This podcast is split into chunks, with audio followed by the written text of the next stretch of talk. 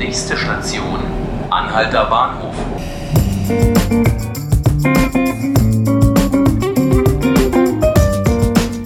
Hallo und herzlich willkommen zu 5 Minuten Berlin, dem Podcast des Tagesspiegel. Mein Name ist Felix Hackenbruch.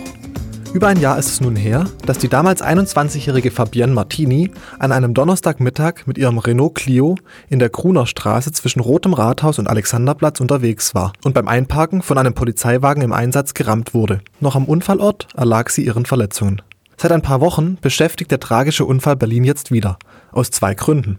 Der Polizist Peter G. soll deutlich zu schnell unterwegs gewesen sein und krachte mit über 90 Stundenkilometer in das Auto von Fabienne Martini. Noch schwerwiegender jedoch der neueste Vorwurf. Peter G. soll alkoholisiert gewesen sein. Zumindest geht das aus einem Bluttest hervor, der in der Charité zwei Stunden später genommen wurde. Nun diskutieren Politik und Medien seit Tagen, wie das ein Jahr lang niemandem auffallen konnte. Weder dem Polizisten an der Unfallstelle noch der Staatsanwaltschaft. Erst nach einem anonymen Tipp war diese auf die Gesundheitsakte von Peter G. aufmerksam geworden. Und es gibt weitere Fragen, die ein Schlaglicht auf die Polizeiarbeit werfen. Warum streuten Polizeikreise nach dem Unfall das falsche Gerücht, dass Fabienne telefoniert habe?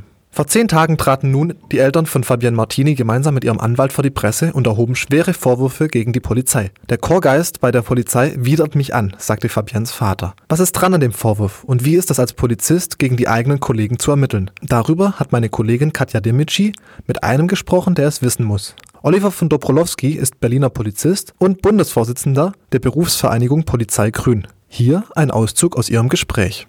Herr von Dobrowolski, Sie sind erster Vorsitzender des Vereins Polizei Grün und haben sich in den vergangenen Tagen schon im Rahmen der Berichterstattung zum Fall Fabienne Martini über Twitter zum Thema Chorgeist in der Polizei geäußert. Was genau verstehen Sie darunter?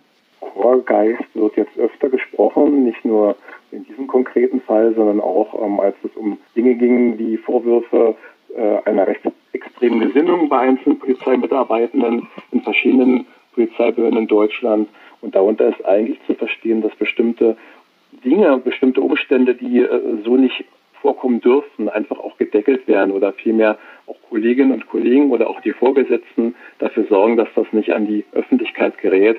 Einfach auch, ähm, ja, weil das illegitim ist, aber natürlich auch den Ruf der Polizei nicht nur unerheblich schädigen könnte. Der Begriff taucht immer wieder im Zusammenhang mit der Polizei auf. Also offenbar gibt es bestimmte Berufsgruppen, die dafür besonders empfänglich sind. Ja, rein vom Begrifflichen her ist es natürlich traditionell bei, ähm, ich sag mal, bewaffneten Einheiten, also auch bei Streitkräften, aber auch bei Polizeitruppen so, dass man von Chorgeist spricht.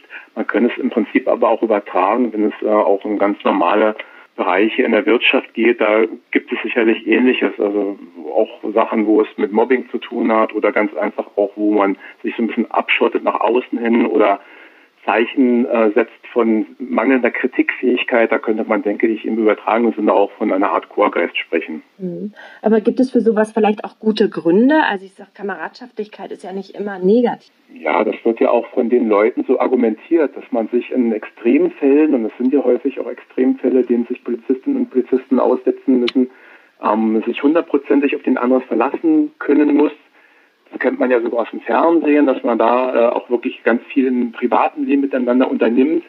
Aber das, das muss halt nicht unbedingt sein. Also ich, ich kann auch ähm, meiner Kollegin, meinem Kollegen vertrauen, dass er professionelle Arbeit leistet, wenn ich acht Stunden am Tag mit dem zusammenarbeite und mir einen Eindruck bilden kann, wie ticken die und in welchen Situationen reagieren sie wie.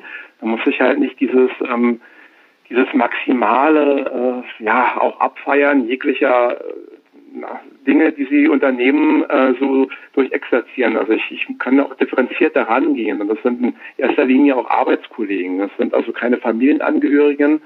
Dieser Begriff Polizeifamilie wird ja in letzter Zeit auch häufig bedient und ähm, da haben wir halt auch das Problem, was ist jetzt die Abgrenzung zum Chorgeist oder muss ich halt dieses Familienverständnis davon haben?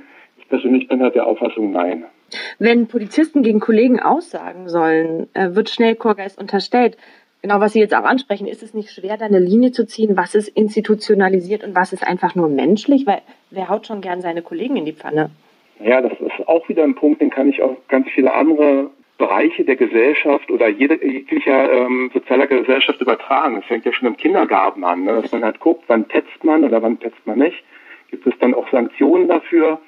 Und das ist in der Tat schon sehr schwierig. Aber man darf ja auch nicht vergessen, wir arbeiten ja auch nicht in einem Bereich als Polizist, wo wir Blumen verkaufen oder wo wir im, im Café äh, irgendwie jetzt einen Cocktail servieren, sondern wir arbeiten halt wirklich auch draußen sichtbar als die Komponente des Staates, die halt exekutiv unterwegs ist, die halt in Grundrechte von Menschen eingreifen darf, die halt auch bewaffnet unterwegs ist. Und äh, da sollte man sich einfach bestimmte Dinge absolut nicht erlauben. Und dazu gehört halt auch, dass man professionell auftritt und natürlich auch erhaben ist über jeden Verdacht, dass man da vielleicht ein bisschen mauschelt oder dass der Bürger am Ende nicht den Rechtsschutz hat, den, äh, der ihm eigentlich zusteht, vom Gesetzes wegen und von der Verfassung her.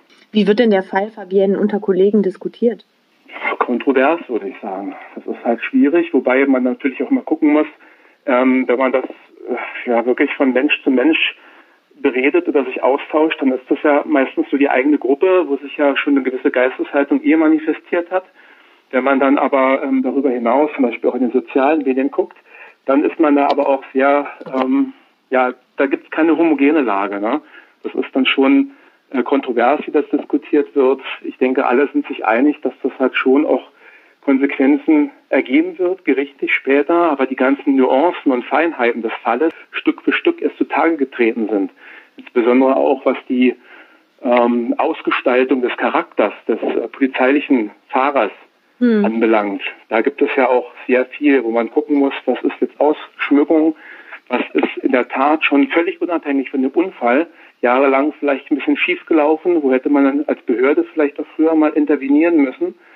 Und das wird sicherlich noch eine spannende Sache. Und ich erhoffe mir, dass natürlich auch die Polizei und oder die Innenbehörde da ähm, dann transparent darüber berichten werden, wie die ganzen Ermittlungen einen Ausgang nehmen. Inwiefern bekommen Sie das, also diesen Chorgeist denn zu spüren? Ja, das ist natürlich auch ein sehr äh, zweischneidiges Schwert. Ich äh, werde also relativ selten zum Mitarbeiter des Monats gewählt.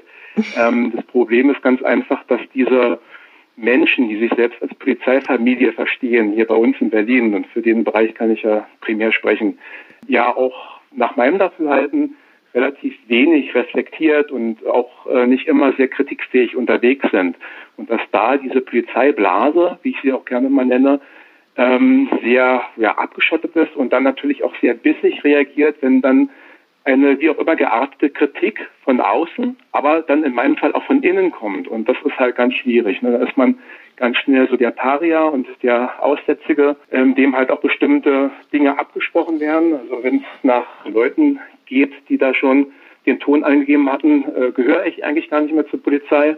Das ist also auch mhm. so ein, so ein ja, Ausstoßverhalten, was da stattgefunden hat.